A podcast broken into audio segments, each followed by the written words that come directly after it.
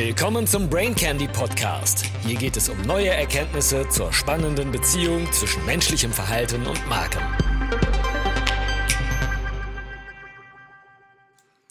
Brain Candy Nummer 98. Die Demaskierung der Bösartigkeit. Das Innere der menschlichen Gewalt und Grausamkeit.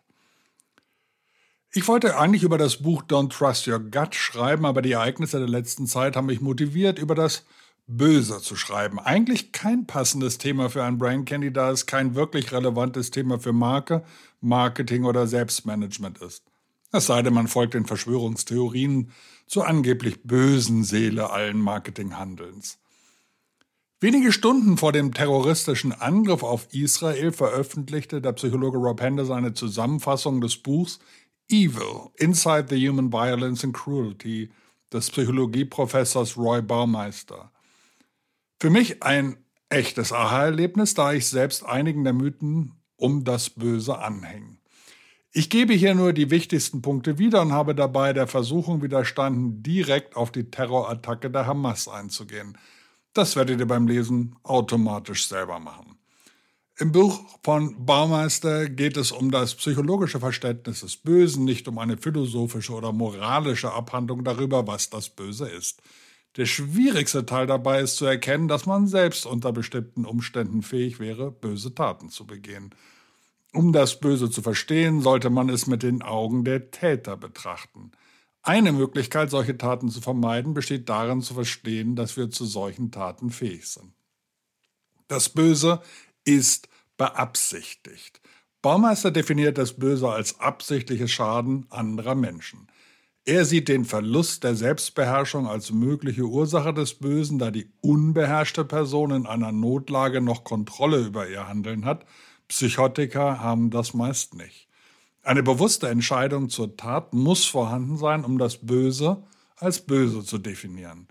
Es geht um den Unterschied zwischen einem Mann, der im Schlaf durch eine unkontrollierte Bewegung seine Frau schlägt, und einem Mann, der seine Frau bewusst verletzen will und ihr während des Schlafens ins Gesicht schlägt. Nur letzterer ist schuldig. Der Mythos des reinen Bösen. Baumeister beschäftigt sich vor allem mit der Psychologie von Straftätern und dem Mythos, dass es Menschen gibt, die von Anfang an böse sind. Dieser Mythos hat drei Überzeugungen. Erstens, die meisten bösen Taten werden absichtlich von Menschen begangen, die wissen, dass sie böse sind. Zweitens, die meisten Übeltäter haben Freude an dem Schaden, den sie anrichten. Und drittens, die Opfer sind meist unschuldig und gut.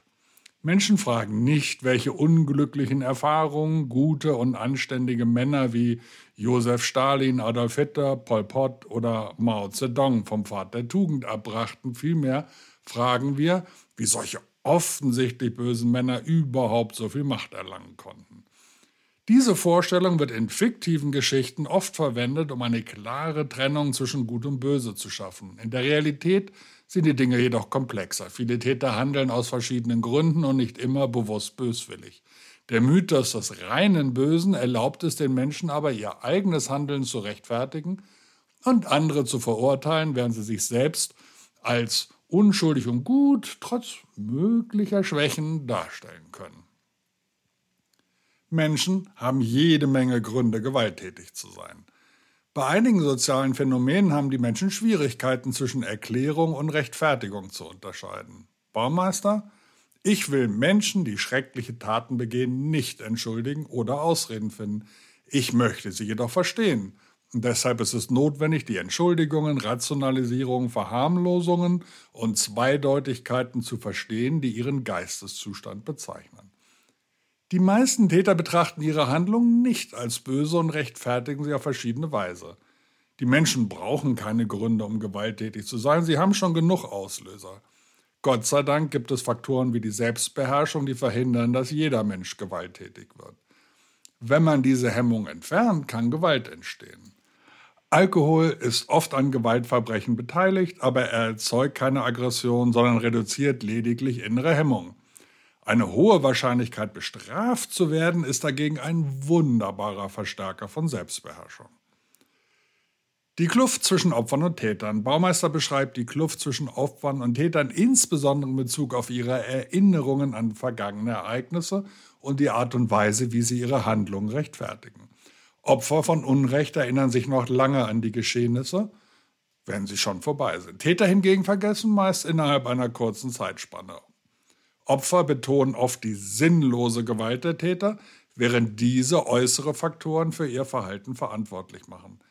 Die Ansicht des Bösen als sadistisch wird von Opfern vertreten, während Täter es oft als unglückliches Nebenprodukt der Umstände betrachten. Diese Muster sind häufig in Fällen von ethischen Konflikten zu betrachten. Baumeister weist darauf hin, dass Gewalt leichter ausbrechen kann, wenn sich Menschen auf die Unterschiede zwischen ihrer eigenen Gruppe und anderen Gruppen konzentrieren. Das hatten wir schon früher mal mit In- und Out-Group äh, behandelt. Allen Opfern Glauben schenken. Die Frage, wem man glauben sollte, den Opfern oder den Tätern, ist nicht einfach zu beantworten. In einer Studie wurden Teilnehmer zufällig auf Opferrolle und Täterrolle aufgeteilt und mussten eine Geschichte nacherzählen. Es zeigte sich, dass sowohl Opfer als auch Täter die Fakten in gleichem Maße verdrehen. Opfer bemühen sich, die Straftat größer erscheinen zu lassen, während Täter mildernde Umstände verstärkten. Täter sehen ihre Straftaten oft als komplex und moralisch mehrdeutig und völlig gerechtfertigt an. Die Opfer sehen die Welt oft durch den Mythos des rein Bösen. Was ihnen zugestoßen war, ist schrecklich, sinnlos und unerklärlich. Tugendhafte Opfer. Viele Täter betrachten sich selbst als Opfer. Baumeister geht auf verschiedene Beispiele ein, wie etwa den Serienmörder John Wayne Gacy oder die Nazis, die ihre Taten als Reaktion auf eine vermeintliche Viktimisierung darstellten. Baumeister stellt fest, dass Täter durch diese Strategie Mitgefühl erzeugen und Verantwortung für ihre Handlungen von sich weisen können. Andere Untersuchungen in dem Buch dokumentieren, wie die Täter vom Völkermord und ethnischer Gewalt sich selbst als Opfer von Misshandlung und Ungerechtigkeit wahrnehmen. Hitler und die Nazis haben die Deutschen bekanntlich als Opfer von ruchlosen Juden dargestellt. Es hat zwei Vorteile, wenn sich Täter als Opfer betrachten. Menschen neigen dazu, diejenigen, die gelitten haben, positiv zu bewerten. Für einen Täter, der sich vor Schuldzuweisungen drücken will, ist es eine kluge Strategie, sich als Opfer darzustellen. Dabei wird die Viktimisierung oft als akzeptable Erklärung für die eigenen Missetaten angesehen. Mit der Behauptung, Opfer zu sein, ist man aus dem Schneider, die Opferrolle scheint aktuell im Nahen Osten im Fokus aller Kommunikationsstrategien zu stehen. Gegenseitige Eskalation. Gewalt ist häufig das Ergebnis gegenseitiger Provokation. Töt äh, Studien belegen, dass die meisten Tötungsdelikte mit eskalierenden Beleidigungen von beiden Seiten einhergehen, bis eine Person die andere tötet. In der Hälfte der Fälle häuslicher Gewalt waren beide Parteien gewalttätig. Baumeister sagt, die Vorstellung, dass Menschen einfach aus heiterem Himmel und ohne ersichtlichen Grund anfangen, ihre Ehepartner zu verprügeln, passt nicht zu dem, was über die menschliche Natur bekannt ist. Er betont, dass Menschen nur dann gewalttätig werden, wenn sie glauben, angegriffen worden zu sein. Dabei verstehen viele Täter harmlose Bemerkungen als Bedrohung. Doch die Tatsache, dass sie solche Drohungen wahrnehmen, widerlegt die Vorstellung, dass Menschen ohne Grund wahllos in Gewalt ausbrechen. Die Gründe für das Handeln einer Person zu verstehen, entlastet sie nicht. Das möchte ich an der Stelle nochmal wiederholen.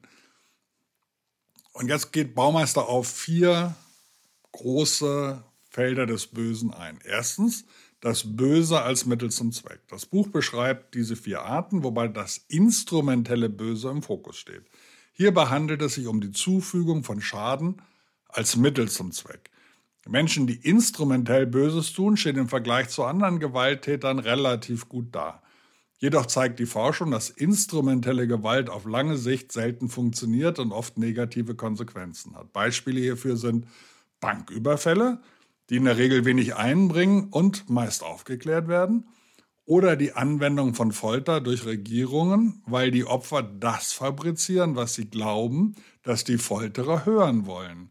Es werden so fiktive Straftaten zugegeben und Unbeteiligte denunziert, wie etwa bei den Blutsäuberungen der chinesischen Kulturrevolution. Auch häusliche Gewalt kann unter diese Kategorie fallen, wenn Männer versuchen, ihre Position in der Beziehung zu festigen. Was häufiger in Konstellationen passiert, bei denen die Frauen ihren Männern überlegen sind, weil sie etwa mehr Geld verdienen oder besser ausgebildet sind. Das zweite Böse, der Idealismus, die schädlichste Ursache des Bösen. Dies ist die beunruhigendste und tragischste Ursache, denn die Täter werden von dem Glauben getrieben, etwas Gutes zu tun. Sie begehen Gewalt nicht aus egoistischen Gründen, sondern um die Gesellschaft für andere zu verbessern. Auf eine verdrehte Art und Weise nutzt der Idealismus die moralischen Intuitionen der Menschen gegen sie aus. Wenn man jemandem Schaden zufügt, um sein Geld zu stehlen, könnte man sich schuldig fühlen, selbst wenn man das Geld bräuchte. Aber wenn man jemandem Schaden zufügt, weil man glaubt, dass er ein Hindernis auf dem Weg ins Paradies ist, dann wird jedes Schuldgefühl unterdrückt. Das hilft zu erklären, wie gewöhnliche Menschen in den Regimen des 20. Jahrhunderts mörderisch wurden. Sie hielten sich selbst für moralisch. Und je mehr böse Taten sie begingen, desto moralischer glaubten sie zu sein. Idealisten sehen ihre Opfer oft als böse an, um ihr eigenes Bild vom Guten aufrechtzuerhalten und Schuldgefühle zu unterdrücken. Gruppen sind dabei gewalttätiger als Einzelpersonen. Gruppen neigen dazu, ihre stärkste Feindseligkeit nicht für Feinde, sondern für Abtrünnige zu reservieren, um die Solidarität der Gruppe aufrechtzuerhalten. Das Buch listet ein Massaker nach dem anderen auf, darunter die Kreuzzüge, die Französische Revolution sowie die kommunistischen und faschistischen Regime des 20. Jahrhunderts. Das idealistische Böse neigt dazu, unvorhergesehene Folgen, Nebenwirkungen, Rückwirkungen zu haben, die genau die Ideale schwächen oder umstoßen, die die Täter zu fördern hofften. Drittens, bedrohter Egoismus. Die dritte Ursache des Bösen ist der bedrohte Egoismus. Es wird aufgezeigt, dass Menschen, die empfindlich auf wahrgenommene Kränkungen reagieren, eher zu Gewalttaten neigen. Diese Personen sind überempfindlich gegenüber Angriffen auf ihr Selbstbild und reagieren mit Wut, wenn sie das Gefühl haben, nicht respektiert zu werden. Studien zeigen, dass gewalttätige Menschen oft Feindseligkeit und Aggression anderer wahrnehmen, auch wenn diese objektiv nicht vorhanden sind. Hausfrauen sind besonders von Gewalt betroffen? Stimmt nicht. Offenbar fühlen sich Ehemänner von nicht arbeitenden Hausfrauen selten bedroht. Frauen, die mehr verdienen, sind stärker von Gewalt bedroht. Männer mit hoher Qualifikation, aber schlechter Karriere üben sechsmal mehr Gewalt als der Durchschnitt aus. Zudem widerlegt das Buch die Annahme, dass ein geringes Selbstwertgefühl eine Ursache für Gewalt ist. Tatsächlich sind Gewalttäter in der Regel Personen mit einem hohen, aber instabilen Selbstwertgefühl. Besonders narzisstische Menschen sind gewaltbereit, wenn sie sich in ihrer positiven Selbsteinschätzung bedroht fühlen. Diejenigen, die am wenigsten zu Feindseligkeit neigen, haben ein hohes und stabiles Selbstwertgefühl. Viertens, sadistisches Böses. Die vierte Ursache des Bösen ist der Sadismus. Dieser kommt dem reinen Bösen so nahe wie keine der Ursachen. Sadismus ist die aufrichtige Freude an der Zufügung von Schaden. Baumeister erklärt, dass sadistisches Vergnügen echt, ungewöhnlich, nur allmählich erworben und nur für eine Minderheit des Bösen verantwortlich ist. Studien zu BDSM zeigen, dass es weit mehr Masochisten als Sadisten gibt. Tatsächlich besteht ein häufiges Problem darin, dass eine Person die Rolle des Masochisten spielen möchte, aber Schwierigkeiten hat, jemanden zu finden, der die dominante Rolle spielt. Eine Marktlücke, die Dominas in der Sexarbeit füllen, wohl zu Premiumpreisen. Wo das Böse anfängt. Die Annahme, dass Armut Verbrechen begünstigt, ist falsch. Die meisten armen Menschen begehen keine Verbrechen und es gibt viele reiche Kriminelle. Bei jeder plausiblen Verbrechensquelle ist mit großer Mehrheit der Menschen, die dieser Quelle ausgesetzt sind, gesetzestreu. Die meisten Menschen, die gewalttätige Videospiele spielen, begehen keine Gewalt. Die meisten Menschen, die missbraucht werden oder wurden, missbrauchen nicht selbst. Gewalttätige Handlungen sind oft auf einen Mangel an innerer Disziplin zurückzuführen. Um Gewalt zu verhindern, müssen die Gründe beseitigt werden, die sie fördern. Unklarheit bei Regeln kann dazu führen, dass Menschen das Falsche tun. Wiederkehrende Sachbeschädigung durch Klimaaktivisten unter den Augen der Polizei und die Zurückhaltung der Polizei bei verbotenen antisemitischen Demonstrationen sind Beispiele dafür. Gewalt in Medien und Spielen hat keinen Einfluss auf die meisten Menschen, aber eine kleine Anzahl von hochaggressiven Personen wird davon beeinflusst. Wie sich das Böse ausbreitet, die Eskalation. Auge um Auge? Ha, die meisten Menschen würden es vorziehen, einen größeren Schaden anzurichten, als sie selbst erlitten haben. Wenn jemand das Auge einer Person verletzt, würde die Person es vorziehen, wenn ihr Angreifer zwei Augen verliert. Dies führt häufig zu einer gegenseitigen Eskalation. Ein weiterer wichtiger Faktor für die Verbreitung des Bösen ist das Entkommen vor Bestrafung. Wir neigen dazu zu glauben, dass die Beteiligung an Mord oder Folter unmittelbare und schwerwiegende Folgen hätte nicht nur für die Opfer, sondern auch für die Täter selbst. Kurz gesagt, die Täter sind oft überrascht, wie leicht sie mit einer abstoßenden Tat davonkommen und stellen anschließend fest, dass ihre vorherige Zurückhaltung übertrieben war. Bei jedem Schritt des nationalsozialistischen Holocaust hielten Hitler und seine Mitstreiter inne, um die Reaktion der Welt abzuschätzen. Sie waren oft verblüfft und ermutigt durch das Ausbleiben eines internationalen Aufschreis über ihre Taten. Aus dem Schweigen der Welt schlossen sie, dass jeder stillschweigend billigte, was sie taten. Sozialer Druck. Menschen setzen unpopuläre Normen durch, um zu zeigen, dass sie sich aus echter Überzeugung und nicht aufgrund von sozialem Druck dran halten. Einige Gruppen sind möglicherweise anfälliger für unpopuläre Normen, weil Einzelne Angst haben, als nicht aufrichtig genug anerkannt äh, zu sein. Die Menschen bestehen öffentlich auf der strikten Einhaltung der Parteilinie, während sie sie insgeheim in Frage stellen. Menschen in solchen Situationen tun oft alles, um den Anschein zu vermeiden, die repressiven Maßnahmen der Bewegung in Frage zu stellen. Eine Gruppe kann Gewalttaten begehen, die einen Hass widerspiegeln, der stärker ist als der, den die Mitglieder tatsächlich empfinden. Denn jeder von ihnen versucht, die anderen davon zu überzeugen, dass sie die Sache wirklich unterstützen. Umgang mit Schuldgefühlen. Schuld ist der Schmerz, der entsteht, wenn man anderen Menschen wehtut. Schuldgefühle spielen eine Rolle bei der Gewaltprävention, da sie Menschen davon abhalten, schädliche Handlungen zu begehen. Menschen rationalisieren oft ihre bösen Taten, um sich selbst zu überzeugen, dass sie gut sind.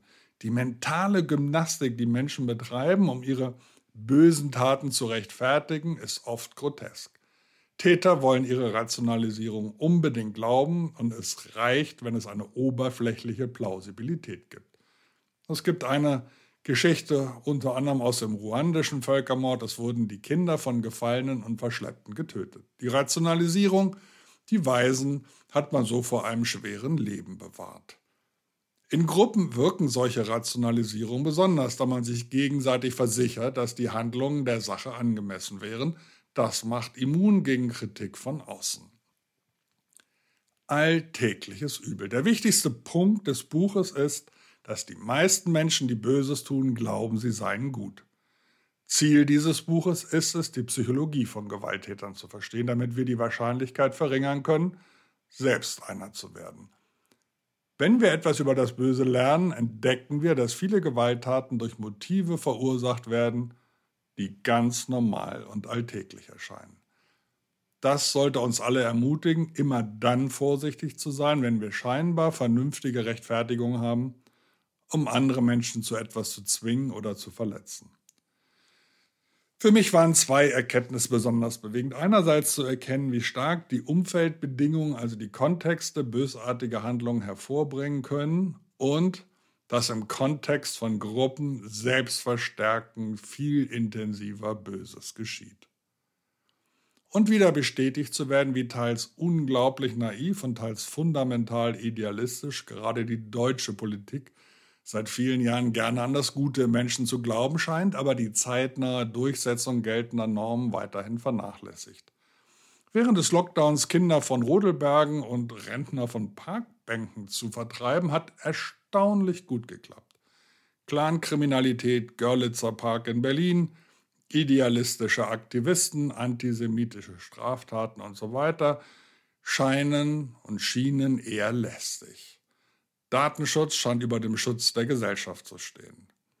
Aktuelle Wahltrends werden hoffentlich von Politikern der Mitte richtig interpretiert. Mehr Selbstkontrolle zu motivieren, ist wohl der beste Weg gegen das Böse.